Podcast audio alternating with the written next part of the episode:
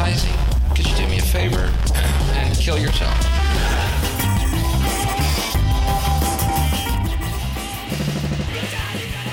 Esto es El Ritual. El ritual.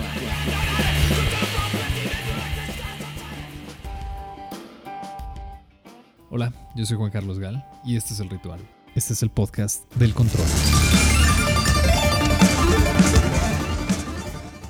El tema de este programa se enfoca a que si no estamos completamente radicalizados en este punto, es porque verdaderamente no estamos poniendo atención. Créanme que qué más hubiera querido yo poder abordar otro tema, pero el problema del coronavirus no se va a ir pronto y aun cuando el virus desaparezca, la destrucción que va a dejar a su paso nos tomará mucho tiempo en regresar o volver a la normalidad. Si tenemos en cuenta que esto fue detectado durante el mes de diciembre de 2019, hace aproximadamente cuatro meses, mi pregunta es cómo llegamos al punto donde nos encontramos actualmente. En el episodio anterior nos acompañó el Dr. Mike, un gran epidemiólogo y amigo mío, para explicarnos justamente todo lo relevante sobre la actual pandemia del COVID-19 y en específico habló de la exponencialidad con referencia a la infección viral. Desafortunadamente, con los datos disponibles y cotejados en covidtracking.com y CNN, tenemos ya un desafortunado ejemplo de lo que detalla esta evolución exponencial. Los datos de coronavirus en Estados Unidos el 1 de marzo eran 89 casos, 2 muertes y 472 pruebas realizadas. Al día 28 de marzo, los datos eran 118.234 casos, 1.965 muertes y 735.000 pruebas aplicadas. Los casos se han ido duplicando día con día desde entonces. Interesantes números considerando que tenemos ya varios meses a sabiendas del impacto del virus.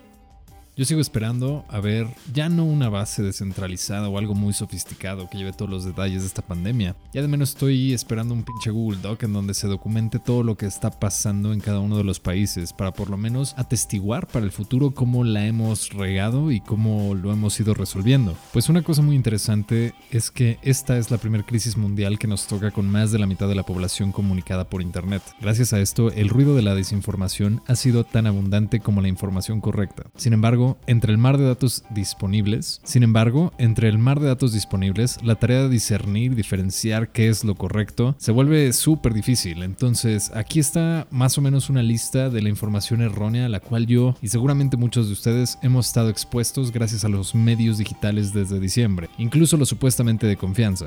1. La gripe es mucho más grave. 2. Las prohibiciones de viajes son exageradas. 3. Solo la gente que visita Wuhan está en riesgo. 4. Evitar dar la mano es paranoico. 5. El virus está contenido. 6. Las pruebas están disponibles. 7. Las máscaras no ayudan, así que no las compren.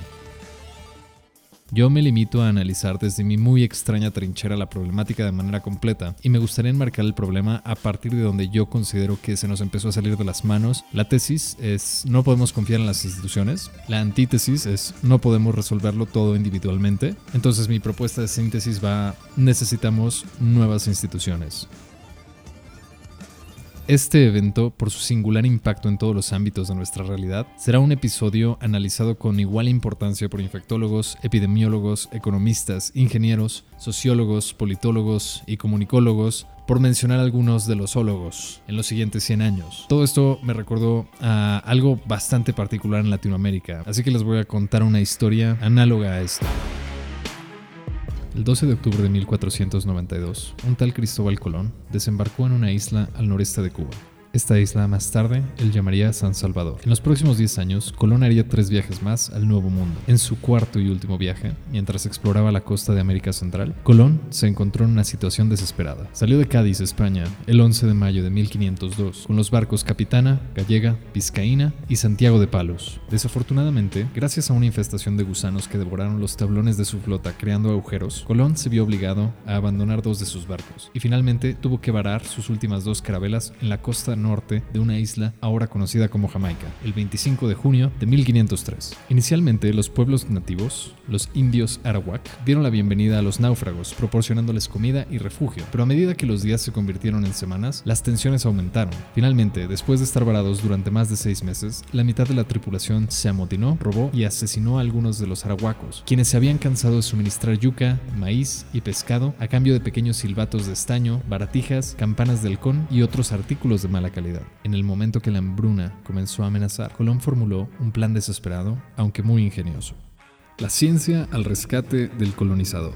Al rescate del almirante estaba Johannes Müller von Königsberg, conocido por su seudónimo latino Regiomontanus o Regiomontano. Él era un matemático, astrónomo y astrólogo alemán quien antes de su muerte publicó un almanaque que contenía tablas astronómicas que abarcaban los años 1475 y 1506. Este almanaque resultó ser de gran valor, ya que sus tablas astronómicas proporcionaron información detallada sobre el Sol, la Luna y los planetas, así como las estrellas y constelaciones más importantes para navegar. Después de su publicación, ningún marinero se atrevió a salir sin una copia. Con su ayuda, los exploradores pudieron abandonar sus rutas habituales y aventurarse en mares desconocidos en busca de nuevas fronteras. Colón, por supuesto, tenía una copia del almanaque con él cuando estaba varado en Jamaica. Y pronto, al estudiar sus tablas, descubrió que la noche del jueves del 29 de febrero de 1504 ocurriría un eclipse lunar total, que comenzaría alrededor de la salida de la luna. Armado con este conocimiento, tres días antes del eclipse, Colón solicitó una reunión con el jefe Arawak y le informó que su dios cristiano estaba muy enojado con su pueblo por no haberle suministrado la comida a él y a sus hombres. Por lo tanto, estaba a punto de dar una señal clara de su disgusto. Por lo tanto, estaba a punto de dar una clara señal de su disgusto. Dentro de tres noches, destruiría la creciente luna llena, haciendo que pareciera inflamada de ira, lo que significaría los males que pronto infligirían a todos ellos. Una maldita luna creciente.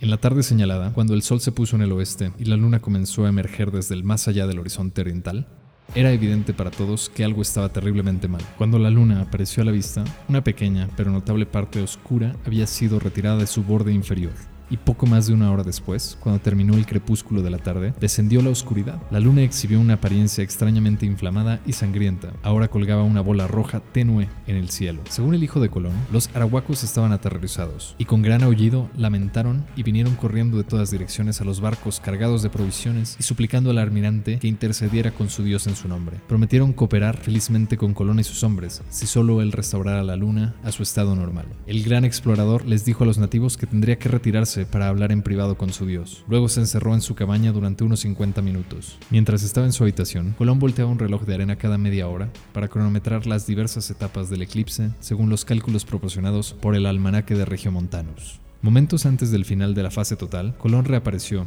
anunciando a los arahuacos que su dios los había perdonado y que ahora permitiría a la luna regresar gradualmente. Y en ese momento, fiel a la palabra de Colón, la luna lentamente comenzó a aparecer, hasta que emergió de la sombra de la tierra. Los agradecidos arahuac se alejaron rápidamente, luego mantuvieron a Colón y a sus hombres bien abastecidos y bien alimentados hasta que llegó una carabela de socorro el 29 de junio de 1504. Colón y sus hombres regresaron a España el 7 de noviembre. Creo que entonces es muy válido que identifiquemos quién es nuestro metafórico Cristóbal Colón en nuestras vidas. ¿A dónde voy con esto? Aunque no tengo respuestas y desconfío plenamente de quien pretenda tenerlas, considero que las instituciones que hemos erguido durante siglos finalmente están siendo expuestas a un rigor y a una complejidad que no existía cuando fueron construidas. Están siendo expuestas a un mundo de casi 8 mil millones de personas, todas interconectadas, con necesidades y dependientes entre sí, que demandan una reconfiguración total de nuestra existencia. Veamos este momento como una oportunidad para ponerle pausa a nuestra persecución del progreso y demos espacio para los cimientos de un futuro que nos permitirá de escrutinio y la profunda indagación, crear matices y espectros que nos permitan tomar mejores decisiones y evitar, otra vez, pasar por algo como esto. Regresamos.